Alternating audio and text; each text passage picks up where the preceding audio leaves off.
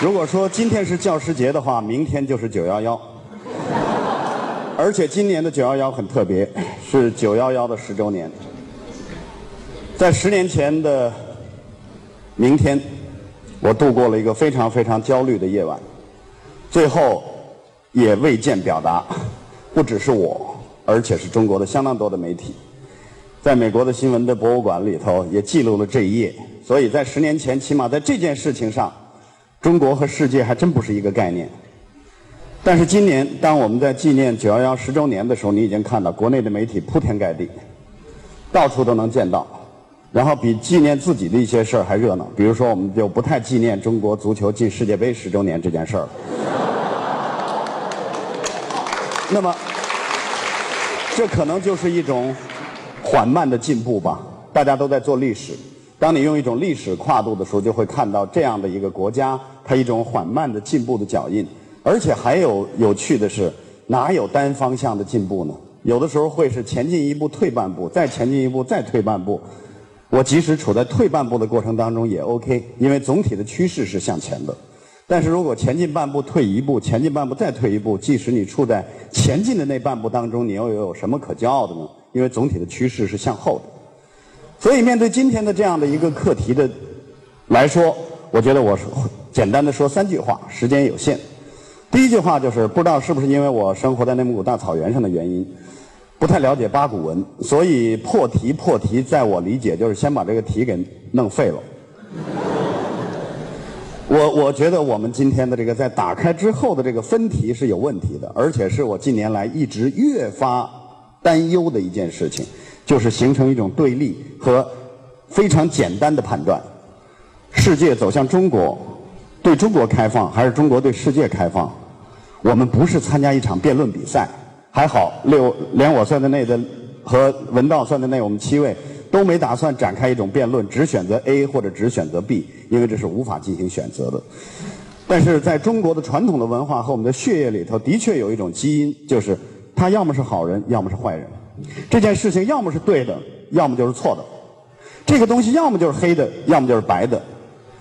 我们非常简单的这样的二元的对立，使我们和谐起来很难。因为和谐是让不一样的人可以在一起，和就是每人都有口饭吃，谐就是什么话都可以说。如果我们只是简单的判断，要么对的，要么错了，那就只能划分阵营了，以这儿为标准，这边就是对的，那边就是错的。所以，中国对世界开放与世界对中国开放是一回事儿，甚至主要的是它俩的中间阶段。另外，中国和世界为什么要对立着呢？中国本身就是世界，经济搞经济的人早明白这个道理。中国这个市场就是世界市场，同样，世界也该具有中中国这样的一个含义啊。当我们非常简单的进行对立的时候，生活中的好多事情就全乱套了。比如说做新闻，就总是说正面报道和负面报道。全世界搞新闻好像没有分成正面报道和负面报道，只有报道这一说。而且在我看来还可以转化。如果我们都是正面报道的话，很多年之后，由于过多的正面报道，让一代又一代的年轻人会认为中国已经一切都 OK 了，危机感全部消失，最后这个国家衰落下来。那么今天的正面报道就是明天的负面报道。如果今天的负面报道却都是建设性的和推动着这个民族和国家在向前进的话，所有的负面报道都是正面报道。因此，我们为什么要简单的把它一定要对立起来呢？没有对立的道理。但是，请不要，请不要鼓掌。最重要的是问问自己：以后你看待世界和看待你周围的人，可不可以不再简单的去做判断？你说谁是好人，谁是坏人呢？我们即便。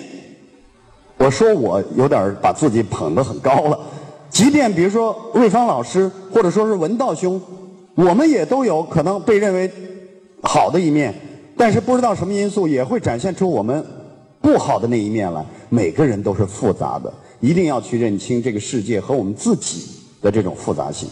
第二句话是：所有建立在一样基础上的不一样才有价值。比如说，大家有的时候会讨论新闻。我在学新闻的时候也 OK。过去啊，你跟美国，你跟什么？我们净看你跟人家的不同了。哎，这些年我越来越觉得不对。即便如新闻这样容易产生巨大差异的领域，我们跟世界上的新闻也百分之七十到八十都是相同的，对吗？要客观，表达中间要有细节，要人性化，要有社会责任感，等等等等。难道百分之七八十不都是相同的吗？接下来才有百分之二十，可能由于意识形态、文化，然后宗教、经济发展的水平才有不同。只有先建立了相同的这部分，我们才具有沟通和交流的这样的一种平台和价值。然后你的不一样才展现出独特的魅力来。前两天我的一个体育前辈，在写体育领域的记者写大运会，用了一个标题叫“先一样，然后再不一样吧”。因为大运会的标题叫“不一样的精彩”，结果去一看，安保极其严格，摄影记者的照相机不许带进去。然后记者到了现场之后说：“先来的有座，后来的没座。”诸如此类的东西。然后所有的这个这个志愿者都是问路的时候都说：“啊，我不清楚。” 您先把这些弄一样了，然后再去建立不一样的。好了，我们也同样在面对世界的时候，或者去谈论很多事情的时候，也是同样的道理。昨天晚上看了一部电影，完全偶然，不是为了今天。只是机缘巧合，茶令十字街八十四号，一部非常老的电影，写书的，写书店的，从四十年代战后开始写起。一个美国的很穷的作家，喜欢看书，但是美国人说英国的书读什么呀？他们找不到。在英国物质极度匮乏，但是他是开书店的，他们就书信交流，一直到死没有见面，但是一个非常美好的故事。后来我就发现，他们交换的是不同的东西。因此，不同的东西才显现出价值来，但是前提是他们有太多相同的东西啊，比如说与人为善的这样的一种温暖的东西，还有共同的英语，还有专注于自己的事情，有自己的信仰和爱好，都是建立在这如此相，还有可兑换的货币，都是建立在这如此多的相同的基础上，交换不同才有了价值。昨天晚上让我有一个特别大的感慨：战后的英国物质极度匮乏。我突然发现，是啊，只有在物物质极度匮乏的情况下的时候，物质才展现了它最大的价值，对吧？所以今天精神才有点价值。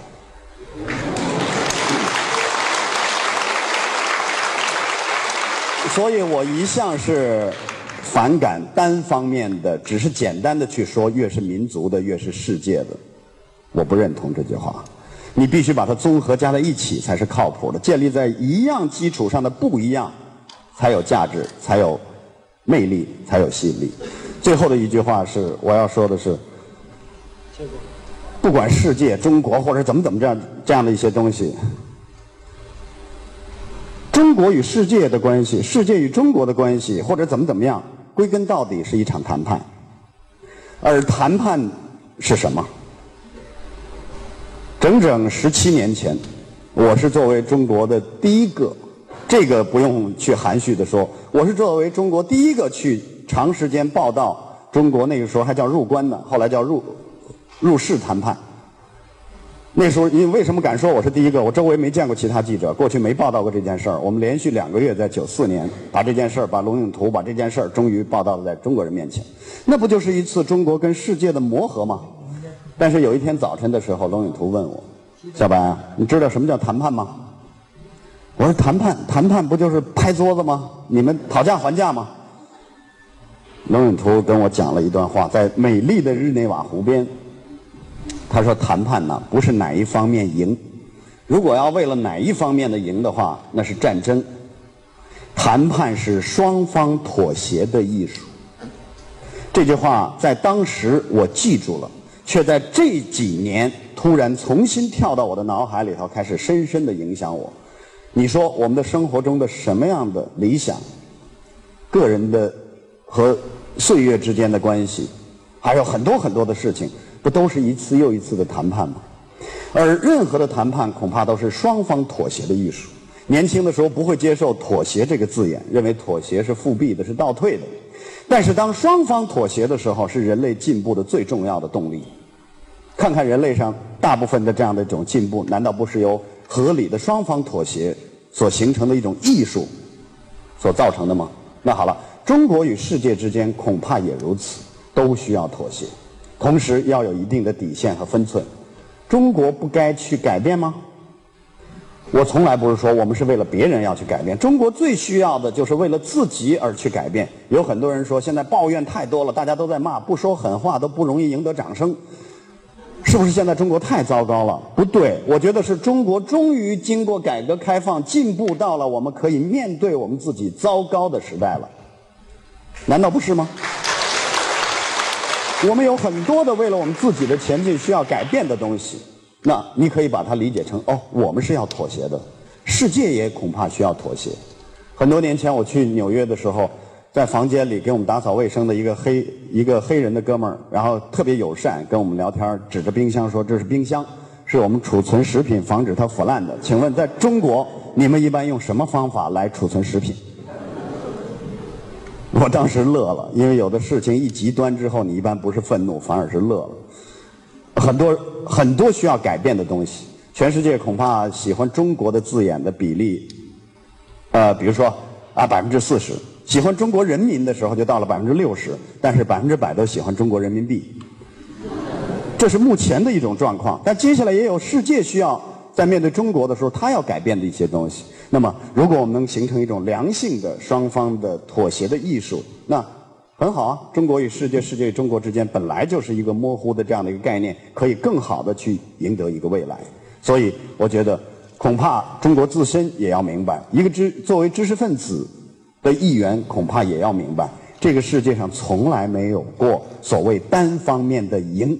那么恐怕我们却要制作，我们却要推动一种最合理的、有助于进步的双方妥协的这样的一种艺术，不能简单的把妥协当成负面词。最后拿什么做结尾呢？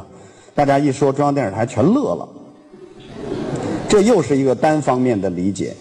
在中国，好像我也没见过哪个媒体像中央电视台这么复杂的，有这么多怪异的主持人，各种各样都有。而且中央电视台就是一个做对了，没有人去说你好，应该的。哪个做了不错就成了乐了。你们为什么从来没有表扬过中央电视台的十套节目呢？全中国有一个电视台在做十套节目吗？我只有去表扬跟我没有关系，但是我非常尊敬的一个频道。还有，你们表扬过中央电视台的纪录片频道吗？没有吧？所以。对于我来说，那只是一艘船。我们在这个船上，那只是一个播出的平台。我们去跟更好的去跟公众沟通。我从来不会拿自己啊，我是中央电视台的等等等等。我知道我要这么说后果是什么。但是我在这样的一个平台上去做好了，拿这个件事情做结尾吧。我们一家四口人，爸爸妈妈、我哥哥和我。我是说原来的这个家庭，现在都有了嫂子，我也成家了等等，这个家庭变大了。但好了，姑且就说我们这个家，我妈妈是教中国历史的，我父亲是教世界历史的，我哥哥是搞考古的，我是搞新闻的。呃，世界历史先死了，我父亲在我很小的时候就去世了，然后母亲一直带着我们长大。然后到哥哥学考古的时候，有人说啊，你们是传承的等等。很多年后我才明白，呵，没有比我哥更狠的了。考古是一项什么行当呢？就是通过自己挖出来的东西证明爸爸妈妈全讲错了的一件行当。我以为这件事情就到此了结了，但是等到我自己干了很多年新闻之后，突然明白了一个道理：我比我哥还狠。因为今天的新闻就是明天的历史。所谓干新闻的人，就是往历史的洞穴里不断去放资料和佐证。让后人在考古的时候去找到当初那个时代究竟是什么样的一个行当。可是如果我今天放进去的都不代表这个历史，而我哥他们那个行当很多年把它挖出来还信以为真的时候，历史将会怎样？考古将会怎样？而那个留下的新闻背影又将怎样？所以对于所有的新闻人来说，可能真正的考验就是你往历史的洞穴里在放什么。谢谢各位。